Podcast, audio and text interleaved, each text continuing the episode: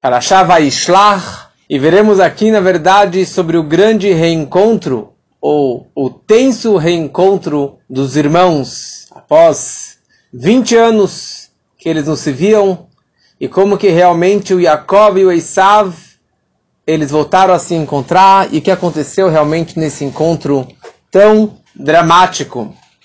Como já sabemos, Yaakov ele teve que fugir de Israel, de Canaan, ele teve que fugir do seu irmão, ele foi para Haran, e ele foi para lá só com o cajado da sua mão, Bemakli, só com o bastão da sua mão, porque o seu sobrinho Elifaz havia roubado tudo dele. E na prática ele vai para Haran, ele casa com a Leia, com a Raquel, com a Bilá e com a Zilpá. Ele tem 11 filhos, e no caminho ele tem o Benjamim, o décimo segundo filho, e as suas 11 filhas. E aqui, depois de adquirir o sucesso na casa do sogro, na casa de Lavan, e de to todos os filhos maravilhosos, Deus falou para ele que ele voltasse para Canaan, voltasse para sua terra natal. E é isso que ele faz. Ele pega tudo e vai em direção a Israel. No caminho, o sogro vem revoltado que ele roubou tudo da casa dele, e na prática ele acabou se libertando do seu sogro Lavan também. Quando ele está se aproximando de Israel, no momento que ele está se aproximando de Israel, vem um grupo de anjos a seu encontro. Ele vê, na verdade, um grupo de malachim, de anjos de Israel, que vem a seu encontro. Esses anjos, na verdade, eles se despediram dele 20 anos antes, porque quando que ele saiu de Israel, ele teve aquele sonho com aquela escada que tinha um anjo subindo e anjos descendo, porque os anjos de Israel estavam subindo, porque não iriam acompanhá-lo fora de Israel, estavam descendo um novo grupo de anjos que acompanharam Yaakov toda a sua jornada fora de Israel. E agora, quando ele estava voltando para Israel, com muita fé e com muita santidade, os anjos de Israel saíram de Israel e foram ao encontro dele fora de Israel, fora do, do outro lado do Jordão. E esses anjos eles vieram para dar uma força e uma coragem para que Yaakov ele pudesse realmente enfrentar e encarar o seu irmão que ainda estava fervendo o ódio contra ele. Na verdade, veio um grupo enorme de anjos, 600 mil malachim, 600 mil anjos, para acompanharem ele com muita alegria, com muita fé e com muita certeza, segurança que ele teria sucesso nesse, nesse, encontro com seu irmão. Por um lado, eram os anjos de Israel que vieram ao seu encontro, mas por outro lado, Yaakov voltou de Haran escoltado com 613 anjos. Como é sabido que cada mitzvah que nós fazemos, cada preceito que nós cumprimos, nós geramos um anjo nós geramos o malach. E o Yaakov, durante os 20 anos que ele estava na casa do seu sogro, ele não abandonou, abandonou a fé em Deus. E ali ele conseguiu cumprir as 613 mitzvot. E essa que era, na verdade, a força e a grandeza da fé e da energia do Yaakov, diferente de todos os outros patriarcas, que apesar que ele estava lá no lugar tão baixo espiritualmente, ele conseguiu gerar uma família maravilhosa e manter e e acrescentar na sua fé em Deus. Muito bom. E assim a Torá começa descrevendo Vaishlach Yaakov Malachim. Yaakov, ele enviou anjos. Ele enviou anjos na frente dele para que eles fossem ao encontro do Esav, seu irmão. Ele sabia que o Esav estava se aproximando com 400 homens, ou 400 generais, e o Yaakov ele começou a mandar mensageiros para esse seu irmão. E ele precisava se preparar realmente para esse encontro. E tiveram várias situações, ou vários preparos, preparativos que o Yaakov ele fez para isso. Primeira coisa, da onde que o Esav, o irmão do Yaakov, que estava lá em Canaan, se inteirou do fato que o Yaakov estava voltando para Israel. Não tinha WhatsApp, não tinha Telegram, não tinha e-mail na época, como que o Esav ficou sabendo? Na verdade, quando o Lavan, o sogro do Yaakov, ficou furioso que Jacob ele fugiu. Ele falou, sabe o quê? Se eu não conseguir fazer nada com ele, eu vou mandar o irmão dele para acabar e se vingar dele. E assim o Lavan ele pega uma carta e digita uma carta para o seu, eh, o seu sobrinho Esav. Ele envia essa carta para Israel com seu filho Beor, que tinha 17 anos, e junto com 10 guerreiros, eles correram na frente do Yaakov, furaram a fila, chegaram em Israel antes do Yaakov, na frente do Esav, e a carta dizia o seguinte: Olha, Esav, meu querido sobrinho, com certeza você ouviu falar sobre o seu irmão malandro, mentiroso, de como que todos esses anos que ele estava aqui comigo, ele me enganou, e me enganou, e pegou uma filha, depois casou com uma segunda filha, e daí ele roubou todo o meu dinheiro. Eu dei para ele tudo que ele precisava, todo o cavó, toda a honra, e ele não me deu honra nenhuma. Eu dei para ele minhas duas filhas, as duas, a, as filhas da minha serva, da, das, das minhas escravas, e dessa forma, e dessa forma, e dessa forma, ele conseguiu realmente, ele conseguiu realmente é, pegar tudo. Ele ganhava levavi, ele roubou meu dinheiro. Então sabe o que? Ele levou tudo embora, levou minhas estátuas, minha idolatria também. Então você deve fazer o seguinte, meu querido sobrinho Esav. Assim eram dois pilantras, dois perversos conversando entre si. Você deve vingar a raiva que você tem dele de tantos anos, desde que ele roubou a sua primogenitura, né? assim que eles entendiam. Desde que ele roubou as bênçãos do seu pai, vai lá e vingue o sangue. E pode matar ele à vontade, e pode também se vingar por mim, que você tem todo o meu apoio para matar o seu irmão. E eu vou te agradecer muito se você realmente conseguir machucar e matar o seu próprio irmão. Ok? Quando Esaú ouviu falar isso, ele ficou furioso e ele juntou 400 homens. 60 homens da sua família e mais 340 guerreiros. E dessa forma ele, ele criou oito batalhões, cada um com um general, e um dos generais era o próprio filho do, do Esav, aquele Elifaz. Quando a Rivka viu Esav saindo de casa, porque a Rivka e o Yitzhak eram vivos, quando a Rivka viu o filho saindo com todos esses homens, ela se assustou. Ela falou, para onde você está indo, Esav? Meu irmão está chegando, agora eu vou pagar as contas com ele, vou acertar as contas. A Rivka ficou desesperada. Ela juntou, pegou dos seus 72 escravos guerreiros mais fortes e enviou para que eles fossem, na verdade, ajudar o Yaakov na guerra contra seu irmão Esav. E ela mandou uma mensagem para o Yaakov dizendo o seguinte: Você deve respeitar o seu irmão, fale com calma, com submissão, demonstrando que ele é o rei, que ele é o primogênito, que ele é o, honrado, dê para ele presentes para calar a boca dele, para ele se acalmar e vai dar tudo certo. Não se preocupa, Yaakov. Esteja com os soldados, mas não se preocupe e fale com respeito e honra com seu irmão mais velho. E daí o Yaakov vai Shlach Yaakov Malachim. Yaakov ele envia anjos. Malachim são anjos. Então, sobre, aqui, sobre isso tem algumas explicações. Explicação simples, na verdade, seriam homens, seriam é, mensageiros mas não é isso que o Rashi ele fala, não é isso que os Medrashim descrevem, que o Talmud descreve, que na verdade ele enviou anjos, literalmente anjos. Aqueles anjos que vieram ao encontro dele fora de Israel, ele, envi ele enviou eles para amedrontar o Esav. Fala o Rashi, anjos malachim mamash. Malachim mamash literalmente anjos. Ele enviou anjos para o seu irmão. E isso que na verdade ajudou muito ele nesse seu sucesso.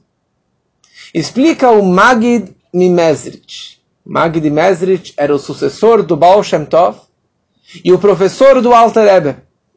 Nesse Shabbat, dia 19 de Kislev, é a data que o Alter Rebbe saiu da prisão, é chamado Rosh Hashanah, da Hassidut, e ao mesmo tempo, anos antes, acho que 23 anos antes, foi a data do falecimento do Magid Mesrit.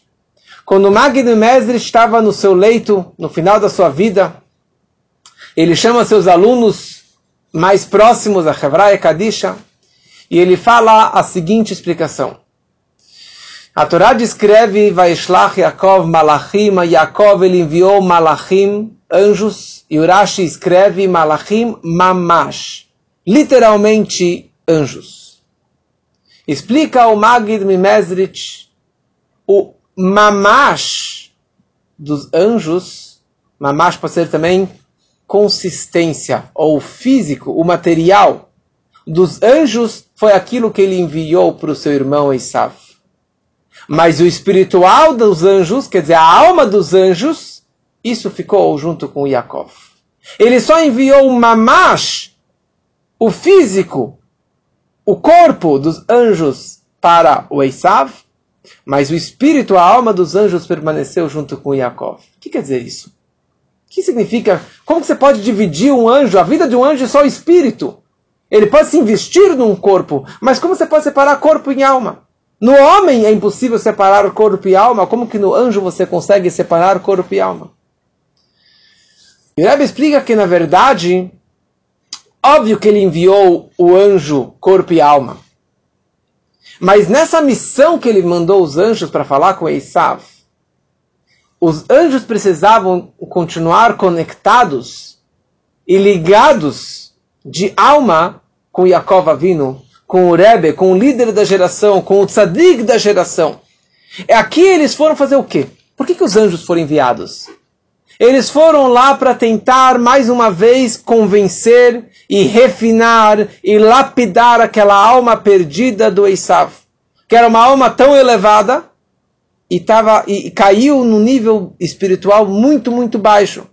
E, como já explicamos, o Yitzhak queria abençoar o Esav para elevá-lo. O Yaakov tentou elevar o Esav. E aqui ele mandou os anjos. Talvez os anjos possam elevar o meu irmão Esav. Mas para conseguir fazer uma missão tão elevada como essa, eles precisam de uma energia ímpar. Eles precisam estar conectados com o tzadik, com aquela alma tão sagrada do Yaakov. O que foi, foi o físico, mas espiritualmente eles precisavam estar conectados com o seu, a fonte, que é o próprio Yaakov. Na nossa vida, isso também funciona dessa mesma forma. Nossa alma desceu desse, dentro desse corpo físico e material. E nós temos uma missão nesse mundo. Mas para você conseguir iluminar este mundo, para você conseguir transformar este mundo tão físico, tão grosseiro, tão mundano, tão escuro, tão mentiroso, você precisa estar conectado com a tua alma e conectado com aquele que enviou a tua alma aqui para baixo, que é Deus. Ou o líder da geração, o tzadik da geração, aquele que realmente é a fonte de energia e da nossa conexão máxima com Deus. Se você está conectado com a fonte da vida, está conectado com a alma o tempo todo, você não vai se assimilar, você não vai perder essa luz, você não vai perder essa energia máxima, você vai continuar vivo e vai sim conseguir transformar este mundo tão material. Essa é a lição número um para a nossa vida, de que precisamos estar conectados com o Espírito para conseguir realmente transformar o mundano e o físico material. Tem uma explicação muito interessante que diz o seguinte: calma aí. Yaakov, ele queria trabalhar com o irmão. Ele anda, manda anjos para refinar o seu irmão. E no meio dessa conversa, da, das mensagens que ele enviou para o seu irmão, ele falou a seguinte frase: Assim digam para o meu irmão Isav: Im Lavan Garti. Com Lavan, o meu sogro, eu morei. Eu morei significa que eu era um estranho na casa do meu irmão. Eu estava só lá de passagem. Quer dizer, tudo aquilo que você achava que eu saí com toda a fortuna e que eu tinha. Eu estava lá só de passagem. Estava só. Eu, eu, eu, eu, era um, um peregrino. Eu não estava fixo na casa do meu irmão. E ao mesmo tempo, quer dizer, eu não sou o milionário que você imaginava que pelas bênçãos do meu pai eu sairia com tanta fortuna. Garti são as mesmas letras que Tariag. Gimel Reish Tav Yud são as mesmas letras que Tariag. Vivi no meu sogro significa que eu cumpri os Tariag. Tariag são as 613 mitzvot da Torá. Ou seja, eu estava na casa do meu irmão, 20 anos, desculpa, na casa do meu tio Lavan, 20 anos, e ali eu consegui cumprir os 613 preceitos da Torá. Era essa mensagem que o Jacob ele envia para o seu irmão. Calma aí. Você não sabe que Isav está pouco se importando com a Torá? Você não sabe que Isav ele veio aqui te matar? Você manda uma mensagem para o seu irmão, olha, saiba que eu estava na casa do meu sogro e eu consegui guardar os 613 preceitos da Torá, eu continuei religioso como que eu sempre fui. Eu mantive a risca todo o judaísmo. Mas está contando isso aqui para o seu irmão? Então tem dois lados aqui. Pelo lado do Yaakov, o Yaakov estava demonstrando para o irmão e para a gente também que apesar que eu estava num país de mentirosos, de idólatras, de perversos, numa escuridão como Haran, eu consegui ali construir uma família, eu consegui manter o judaísmo firme e forte, apesar que eu estava num lugar tão difícil, com tantos testes de enganações e mentiras, eu consegui manter o meu judaísmo firme e forte. E essa mensagem ele queria passar para o irmão dele. Eu fiz a minha parte. Saiba que eu me refinei, eu elevei as minhas faíscas, eu consegui aprimorar, educar minha família da forma melhor. E eu estou pronto para Mashiach. Eu estou pronto para a redenção total e final. Eu estou pronto para Mashiach. Porque o propósito neste galut, nesse exílio, é elevar as faíscas divinas, elevar e, e, e difundir a luz divina dentro desse mundo físico. E saiba que eu fiz isso dentro de mim, meus filhos, minhas mulheres, meus animais Todas as minhas posses eu transformei para algo elevado, para que estejam conectados com Deus. E você, meu irmão? Está pronto para Mashiach? Você, meu irmão Eissav, você está pronto para Mashiach? O meu papel, o meu lado eu já fiz. Eu quero saber se você também já fez seu, o seu lado, o seu trabalho de refinar o mundano. E para a nossa vida também essa mensagem fica. Você. O Rebbe falou essa frase em 91 eu fiz a minha frase, eu fiz o meu papel, eu já fiz tudo o que eu podia fazer para trazer o Mashiach. Agora eu passo a bola para vocês. Eu passo a batata quente para vocês, para vocês fazerem, cada um faça o melhor para trazer o Mashiach. E foi essa frase que o Jacob estava dizendo também. Eu cumpri as minhas mitzvot, eu refinei tudo que eu precisava refinar, me elevei, transformei, transformei o mundano. Eu quero saber se você também fez isso. Ele estava sonhando, na verdade. Ele estava sonhando que o irmão dele estava se importando com Mashiach e com as mitzvot. Daí os mensageiros, os anjos, eles voltam e eles falam, olha, você acha que esse irmão está esperando Mashiach? Você acha que seu irmão se importa com as mitzvot, os 613 mitzvot que você cumpriu? Não somente que ele não está se importando, ele veio aqui com 400 generais uma explicação diz que ele veio com 400 generais de 400 soldados, que, totali que totalizam como 160 mil soldados que vinham com, com Esav para atacar o, o, o Yaakov. Outra explicação diz que o Esav ele ficou na alfândega, ele conquistou a alfândega de Israel, de Canaan para que quando Yaakov chegasse com baús e com todos os baús de joias e centenas e milhares de cabeças de gado, ele tinha mais do que 5 mil animais, 5.500 animais, então ele iria abrir o baú. Dentro de baú, do baú do, do, do Yaakov tinha uma, uma menina escondida lá dentro. Tinha uma menina. Então Esav ele falou, sabe o quê? Eu vou ficar na alfândega. E eu vou pedir para que ele abra os baús. E o Yaakov não vai querer abrir e vai ser a melhor desculpa para poder matar o meu irmão. Quem que estava naquele baú? Naquele baú estava escondido a filha, a menininha caçula do Yaakov, a Dina, que contamos sobre o nascimento dela semana passada. A Dina era linda. A Dina era filha da Leia, a sétima filha, depois dos seis filhos do da Leia. E o Yaakov ele escondeu essa menininha do seu irmão Esav. Porque ele tinha medo que o Esav ele era tão doido que ele, que ele poderia pegar e cometer um pecado com a sobrinha dele. Uma menininha, ela tinha talvez quatro anos, mas ele tinha medo que o Esav pegasse ela. Tem uma explicação inteira sobre isso no meu podcast. Tem lá a menina, é, a, a, garota, a menina é, violada, alguma coisa assim. E ali tem uma história inteira dessa, da história da Dina, por que realmente ela foi escondida no baú. E o Yaakov, ele acabou sendo castigado. Eu vou deixar isso aqui é, na pergunta. Ele, é, Yaakov ele foi castigado por quê? Porque ele não permitiu que a Dina casasse com Esav, o seu tio. Porque talvez a Dina pudesse refinar e lapidar a alma do Esav. Ou seja, o Yitzhak queria lapidar o, o desculpa, o queria elevar a alma do Esav. O Yaakov queria, os anjos queriam, ninguém conseguiu. A Rachel deveria casar com Esav.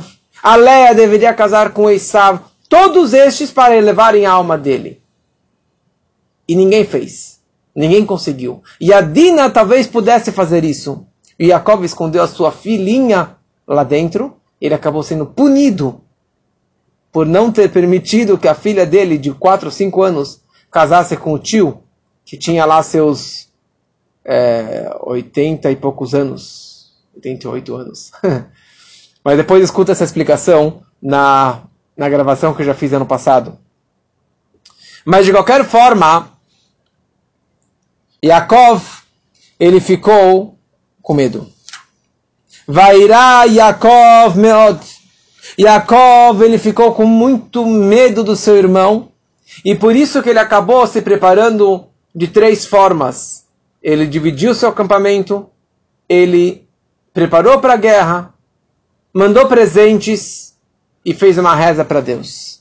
Mas antes de entrar nas, nos três preparativos que ele fez, a Torá descreve aqui uma frase, uma palavra, Vairá Yaakov. Yaakov, ele ficou com medo do seu irmão Esav. Tem uma explicação, uma serra do Rebbe, que é a serra, para mim, a mais forte, a mais chocante, e a mais básica de toda a nossa fé em Deus. O Medrash ele descreve sobre essa frase Vairá Yaakov meod vayetzer lo. Yaakov ele ficou com muito medo e ele ele ficou muito assustado. Ele ficou realmente assustado do seu irmão Esav ele ficou temeroso e aflito. Olha só duas frases. Temeroso e aflito. Descreve o Medrash, falou Rebbe Pinchas no nome de Rebbe Reuven. Duas pessoas Deus garantiu e prometeu para eles que tudo daria certo e eles ficaram com medo. O seleto, o escolhido dos patriarcas, que é o Yaakov, e o seleto escolhido dos profetas, que é Moshe Rabbeinu. Vamos falar agora sobre Jacob Avinu. Jacob, Deus falou para Jacob Avinu, eu estou contigo. Não tenha medo, vai dar tudo certo, pode voltar para casa, não tenha medo do seu irmão. E ele ficou com medo. E assim também Moshe Rabbeinu ficou com medo lá daquele egípcio que ele matou, e no dia seguinte ele encontrou Datania Viran, e ele ficou com medo que ficou famoso, ficou conhecido o fato que ele matou o egípcio no dia anterior. Qual o problema de ter medo? Qual o problema do Yaakov? Será que ele errou em ter tido medo do seu irmão ou não? Sobre isso tem duas explicações. Tem uma explicação que diz o seguinte: isso é o louvor de Yaakov Avino e de Moshe também, que eles tiveram medo. Por quê? que apesar que eles tiveram uma garantia, uma promessa de Deus, mas eles não se apoiaram nessa promessa. Não que eles desacreditaram em Deus, mas eles tiveram medo, talvez eu pequei, talvez eu queimei meu cartucho, talvez eu perdi meus méritos e eu não mereço mais essa promessa de Deus. Talvez já perdi essa oportunidade. Talvez eu já aprontei lá na casa do meu sogro, alguma coisa aconteceu e eu posso ser morto aqui com meu irmão. Então, é um louvor que representa a humildade do Yaakov. Representa o fato que é, ele não se apoiou na promessa de Deus. Ele não se apoiou no seu mérito de si próprio, e sim ele foi fazer chuvá. Ele estava com medo, ele foi fazer chuvá e se elevar para esse grande encontro. Mas a explicação mais conhecida e mais aceita é que nós não podemos aprender de Yaakov e de Moshe. Que o correto seria que os dois não tivessem temido. E sim, Nachon libo batuach bashem. O coração da pessoa sempre deve ter um bitachon, uma fé total e absoluta, uma convicção, uma segurança total em Deus. E aqui a gente entra nesse conceito que se chama bitachon. O que quer dizer bitachon em Deus? Bitachon não é emuná. A base do judaísmo é emuná. Emuná, a fé significa, eu acredito que Deus é poderoso, Ele pode me ajudar. Bitachon significa segurança. Segurança significa o seguinte, eu tenho uma garantia de Deus que tudo vai dar certo, eu não tenho que ter medo. Eu não tenho que ter medo. E eu não posso falar, ah, talvez eu pequei, talvez eu perdi a minha garantia. E mesmo que eu não tenha uma garantia de Deus, Deus me falou, oh, pode ir fazer isso que tudo vai dar certo. Eu tenho que acreditar totalmente na promessa divina ou na fé em Deus. Um nível disso é a pessoa pensar o seguinte: bom, a Kolomina Shamaim, tudo é dos céus, tudo é bom, tudo veio de Deus, e eu posso ficar totalmente tranquilo e colocar a cabeça no travesseiro que tudo vai dar certo. E tem uma situação negativa na minha frente, tem um Isava na minha frente, tem uma doença, tem um problema. Então, de duas, uma. Se eu mereço aquele castigo, quer dizer, se dos céus foi decretado que eu merecesse isso, então, paciência. Então, eu tenho fé em Deus que tudo vai dar certo e que se eu vou apanhar, isso aqui também é para o bem. E se não, eu tenho certeza que Deus vai me salvar dessa situação e vai me dar sucesso para que eu possa ultrapassar esse teste. Isso é um nível muito básico de bitachon. Isso é um nível baseado no Chovat Levavot. No, nível, no livro de Mussar, que descreve, na verdade, sobre essa fé em Deus, sobre essa convicção em Deus. O nível mais elevado e esperado de um judeu de bitachon, dessa segurança total em Deus, é a pessoa acreditar que vai dar certo. E não falar, ah, talvez não vai dar certo, também é para o bem. Não, bitachon significa você pensar positivo e que isso vai atrair o, posi o, o positivo. Esse positivismo, essa fé total, essa fé cega em Deus. Mesmo que eu veja que a situação é irreversível, mesmo que eu veja que a situação é preta, mesmo que eu sei que não tem como, eu acredito em Deus. Eu tenho certeza que Ele vai me salvar dessa situação como a história conhecida de um discípulo do Tzemach Tzedek, que estava numa situação de saúde muito, muito crítica. E o Tzemach Tzedek, o terceiro Rebbe do Chabad, falou, Trach gut, vetzain gut. Pense positivo, que vai ser positivo. Quer dizer, isso que é bitachon. Bitachon significa, não é, ah, e se não der certo, eu continuo acreditando em Deus. O positivismo significa que eu acredito em Deus, eu tenho essa fé cega em Deus que vai dar certo. E esse pensamento positivo, ele gera uma nova energia lá de cima, ele cria uma nova, um novo fluxo de energia e de brachot, de bênçãos dos céus, e isso vai reverter a situação. E por isso que não podemos aprender de Jacob. Jacob, ele errou em ter, ter temido aqui o seu irmão Esav. E para nossa vida, a lição é muito clara do que realmente nós devemos temer ou nunca temer, e sempre ter o bitachon, essa fé, essa segurança absoluta em Deus. Muito bom. Yaakov, ele divide a primeira coisa que ele fez, ele falou, olha, se o Esav vier me atacar, eu preciso me preparar. Então ele dividiu todo o seu acampamento em dois. Um, ele deixou na mão do Eliezer, que era o escravo de Abraham, que ainda estava, estava na mão, estava junto com Yaakov, e outro era o filho do Eliezer, que ele se chamava Elinus, filho do Eliezer. Muito bom. Isso foi a primeira coisa que ele fez, porque se o Yaakov, se o Esav atacar um grupo, o outro consegue fugir, consegue se salvar. Segunda coisa, ele mandou presentes e presentes e presentes donativos para o seu irmão, como se fosse um suborno para conseguir realmente baixar essa raiva, essa fúria, porque o dinheiro e os presentes dos animais iriam, iriam é, crescer, o, brilhar os olhos do Esav, que isso que era a vida dele, só o dinheiro, o material, os animais. E dessa forma ele conseguiria falar e se reencontrar com calma com seu irmão. E a terceira coisa que ele fez, ele parou e virou para os céus e rezou para Deus. Isso ele sempre fez. Ele sempre fazia aqueles 15 salmos, o Shiramalot, 120 a 134. Ele virou para Deus e ele falou o seguinte: Ribono Senhor do Universo. O Senhor falou que não pode matar um pai e o seu filho, quer dizer, a mãe e seu filho no mesmo dia. E aqui esse perverso, meu irmão, ele quer matar os pais, as mães e os filhos no mesmo dia.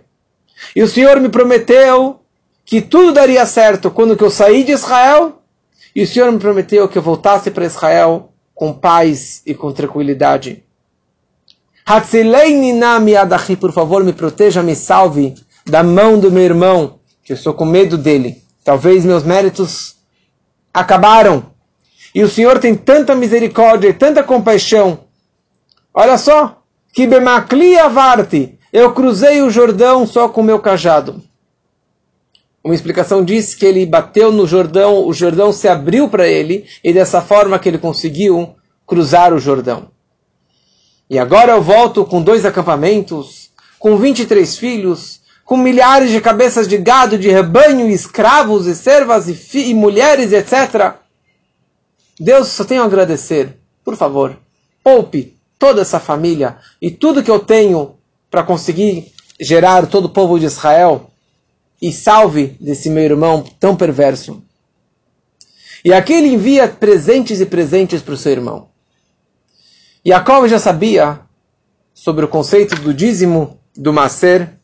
Abraham deu o dízimo, o Isaac dava o dízimo, o Yaakov, ele também falou, sabe o que? Eu vou dar o dízimo para o meu irmão.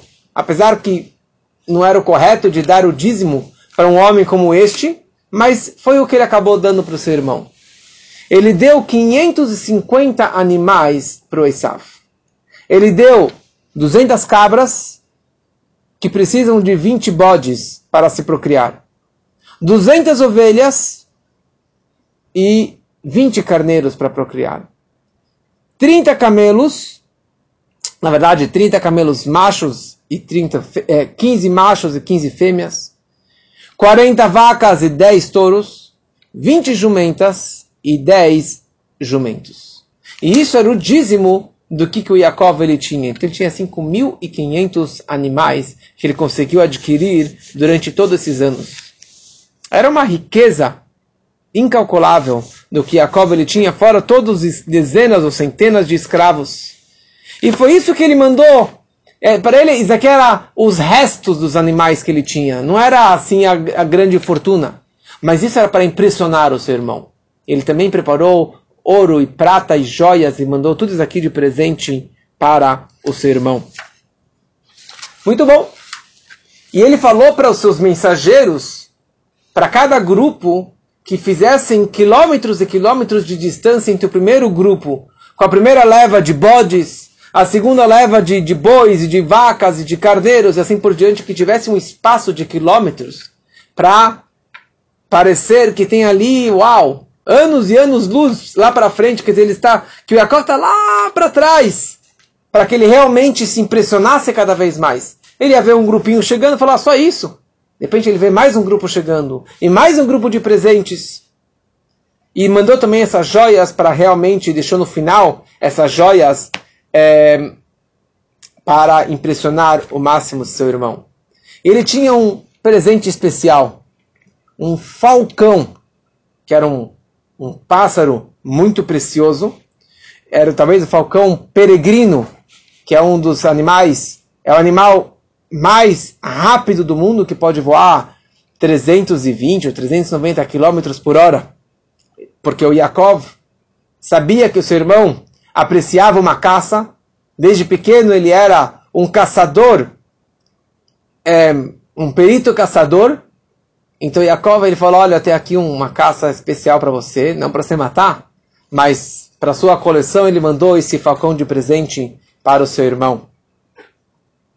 E antes que ele se encontre com seu irmão, Jacob ele vira mais uma vez para Deus, ele fala, Ribono Shalom, Senhor do Universo. Da mesma forma que eu coloquei esse espaço entre cada grupo e grupo de presentes para o meu irmão, eu peço que o Senhor faça o mesmo quando que meus filhos, meus descendentes, estiverem no galuto, no exílio, sofrendo. Eu sei que teve esse pacto entre as partes com meu avô, com Abraão Avino, que os nossos descendentes seriam escravos, seriam peregrinos e escravos numa terra estranha. E eu sei que eles vão sofrer no galuto, mas coloque também um espaço, que não venha um sofrimento atrás do outro, que não venha uma paulada, uma tsures atrás da outra, mas coloque um espaço para que eles possam realmente aguentar e suportar essas, essas dores e esses sofrimentos. E quando Yaakov ele viu Esav de longe, ele chorou des desesperado. Ele virou, virou para Deus falou: Deus, por favor, tenha compaixão dos meus descendentes. Que não proteja somente a mim do meu irmão, mas os meus descendentes que vão sofrer muito dos descendentes do Esav, que é Roma, e todos os seus descendentes que representam Roma, e os nossos inimigos até hoje, até Mashiach chegar. Proteja meus descendentes da mão, das garras desse Esav tão perverso. Então Jacob ele estava rezando para si, ele estava ao mesmo tempo rezando pelos seus descendentes.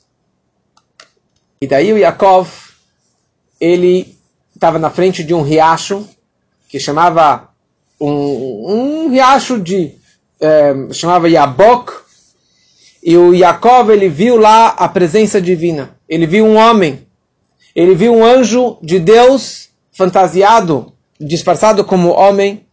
E esse homem, na verdade, ele era o Esav, o anjo do Esav, o mensageiro do Esav. Ele veio guerrear contra Yaakov. O Yaakov, ele estava coroado, ele estava com o talid na cabeça, desculpa, com o tfilim na cabeça e no braço, que é a nossa maior arma, e ele estava com o talit nas costas. E ele ficou a noite inteira guerreando contra esse anjo do Esav, até o momento quando que o anjo viu que Yaakov estava vencendo. O Yaakov era mais forte do que esse anjo. Ele deu uma rasteira, mais uma rasteira e mais uma rasteira. E ele se erguia, o Yaakov dava mais uma rasteira nele. E quando já estava para raiar o sol, e o anjo viu que ele não ia conseguir vencer o Yaakov, ele deslocou o quadril do Yaakov. Ele deu um, um murro no, no, no, no quadril do Yaakov que ali está o nervo ciático, e o Jacob ele acabou se ferindo com isso, e o anjo foi embora, e o Jacob ele voltou mancando. Por que, que ele deu essa paulada no, bem na coluna, bem na, na, na, no quadril do Jacob? Porque as pessoas guardavam documentos na época na cintura, no quadril. E aquele documento da venda de, da primogenitura que o Esav ele deu para o Yaakov tantos anos atrás estava na cintura do Yaakov. O anjo ele veio aqui para tentar pegar esse documento e rasgar e destruir esse documento. E ele queria fazer isso, mas ele não conseguiu. Então a última coisa que ele conseguiu fazer foi deslocar o quadril do Yaakov. E por isso que Yaakov ele voltou mancando. E por essa razão fala a Torá que nós não podemos comer o nervo ciático, ou seja, o filé mignon. Desde esse momento a Torá decreta que por causa disso não, nós, nós não podemos comer o nervo ciático, que isso representa o pedaço da, da, da carne do boi, é, que é o filé mignon, a melhor parte. Mas isso que a Torá nos orienta. Então, naquela noite foi dada a permissão para os anjos celestiais, para que um pudesse se controlar contra o outro. E veio esse anjo do Isav, que na verdade era o Samermem, era o Satã, a força do mal, e se investiu neste anjo. E ele queria, na verdade, controlar ou subjugar o Yaakov. ele queria guerrear contra Yaakov, mas o mérito do Yaakov era tão grande e ele não foi entregue na mão desse Esav e na mão do Samermem, na mão do Satan, e o mérito do Yaakov segurou ele para que ele realmente conseguisse vencer contra esse anjo. E na prática, Yaakov, naquele momento, ele pediu o nome do anjo e pediu uma bênção para o anjo na hora que ele venceu a guerra. Ele falou: Meu anjo, meu nome eu não vou te falar, porque cada hora um anjo tem outro nome. Mas ele deu para ele uma brachá. Ele acabou dando birkat koanim, a bênção dos sacerdotes, e que Deus te proteja. Ele acabou concordando e aceitando e carimbando as bênçãos o Yaakov, que o, que o Yaakov tinha recebido do Yitzhak. Ele acabou aprovando e não levando aquele documento embora. E falou: seu nome não será mais Yaakov, e sim Israel, porque Sarita, que você guerreou contra um ministro dos céus, contra o anjo do céu, e você, Vatuhale, você teve sucesso. E a partir de então, o nome de Yaakov deixa de ser Yaakov, que representa calcanhar e mentir, enganar, e vira agora Israel, que também representa Yesh Shishim Ribot Teod La Torá, tem 600, 600 mil letras na Torá, e esse que é o nosso nome até hoje, Bnei Israel, a terra de Israel, porque o nome dele mudou para Israel. Muito bom. Então, finalmente, depois de todo esse preparo e essa guerra a noite toda, o Yaakov, ele vê o Esav de longe, e ele se aproxima dele, ele se aproxima dele. O Esav corre em direção do Yaakov, abraça o seu irmão, coloca o pesco, o, o, a cabeça no pescoço do Yaakov e ele beija o seu irmão. E eles dois choraram juntos. Emocionante? Imagina, com todo esse preparo para a guerra, o Esav beijou Yaakov, abraçou Yaakov e chorou junto com Yaakov. Então, explicação simples, que naquela hora ele teve pena do irmão, porque o Yaakov ele se curvou sete vezes perante o seu irmão. Na verdade, ele estava se curvando perante Deus, que estava vendo na frente dele a presença divina. Mas o Isá viu Yaakov se curvando perante ele. E a explicação simples, ele derreteu o coração dele. Ele acabou beijando com todo o coração e a sinceridade. Ou porque ele estava com medo do Yaakov ele viu que ele era um feiticeiro, que tinha aqui milhares de anjos e animais e homens e mulheres e escravos, ele ficou com medo do, Isav, do Yaakov. Mas uma outra explicação diz que na verdade ele em nenhum momento ele ama Yaakov. Porque a, é, a garantia é a seguinte, o sistema que Deus criou é que Esav odeia Yaakov. Ponto final. Eisav e todos os seus descendentes, Amalek e Roma e, e, e todos os seus descendentes, eles são os nossos inimigos. Quer dizer, não é que nós odiamos eles, mas eles, por natureza, eles têm esse antissemitismo, esse ódio contra o judeu. Isso veio desde Esav. E naquela hora que ele viu seu irmão, ele corre até o Yaakov, e ele queria dar uma mordida no pescoço de Yaakov. Ele chega lá, ele tenta morder o pescoço de Yaakov, e na hora que ele vai morder o pescoço de Yaakov, Deus fez um milagre. E, a, e o pescoço do Yaakov virou uma pedra, virou mármore, duro como mármore. E daí quebrou os dentes do Esav. Ele foi morder o pescoço dele e o, o dente dele cresceu e mordeu, na verdade ele quebrou todos os seus dentes. E os dois estavam chorando. Sim, Yaakov estava chorando porque o pescoço dele virou pedra naquela hora, mas logo depois voltou ao normal. E o Esav estava chorando que os dentes dele que saíram para fora e quebraram todos os dentes dele. Então por isso que ele realmente ele estava chorando. Por quê? Porque o ódio dele nunca se foi. Apesar que ele passou 20 anos. Desde que o Yaakov fugiu ele continua odiando o seu irmão para todo sempre. E ao mesmo tempo, Yisav, ele queria, mas não podia matar o seu irmão, porque o Yitzhak estava vivo ainda. E como já falamos, uma única mitzvah que o Yisav caprichava era realmente o respeito pelo seu pai. Ele não queria causar um sofrimento enorme para o Yitzhak. E o Yaakov, ele estava, na verdade, sofrendo. Ele estava sofrendo porque ele deu é, é, ele deu esse dízimo para o Esav, como eu falei antes, mas não era correto você dar o dízimo para o Esav, você tem que dar para o sacerdote ou para o estudo da Torá e não para um perverso como este. Então Deus castigou ele. E também pelo fato que ele acabou se curvando pelo seu irmão. Então ele estava um pouquinho com medo ainda desse reencontro. E naquela hora, Esav, ele vê a família inteira do Jacob se aproximando e ele vê todo aquele povo e na prática Yosef, ele foi na frente da sua mãe. Yosef era grande, ele era lindo fisicamente, era uma criancinha, mas ele era é, forte, alto, e ele conseguiu barrar a, a, beleza da sua mãe Rachel. Porque ele falou, talvez ainda esse mexig, esse doido meu tio, vai querer casar com a Rachel, então ele barrou, ele bloqueou a beleza do Isav, a beleza da Rachel, para que o Isav, na verdade, não quisesse pegar e casar com a Rachel. E Jacob ele se aproxima do seu irmão e dá para ele pedras e mais pedras e diamantes e joias. E o Jacob e o Esav ele fala: "Não, meu irmão, não se preocupa. Yesh lirav. Eu tenho muito. Fica com você." Jacob ele fala: não, não, não, não, não.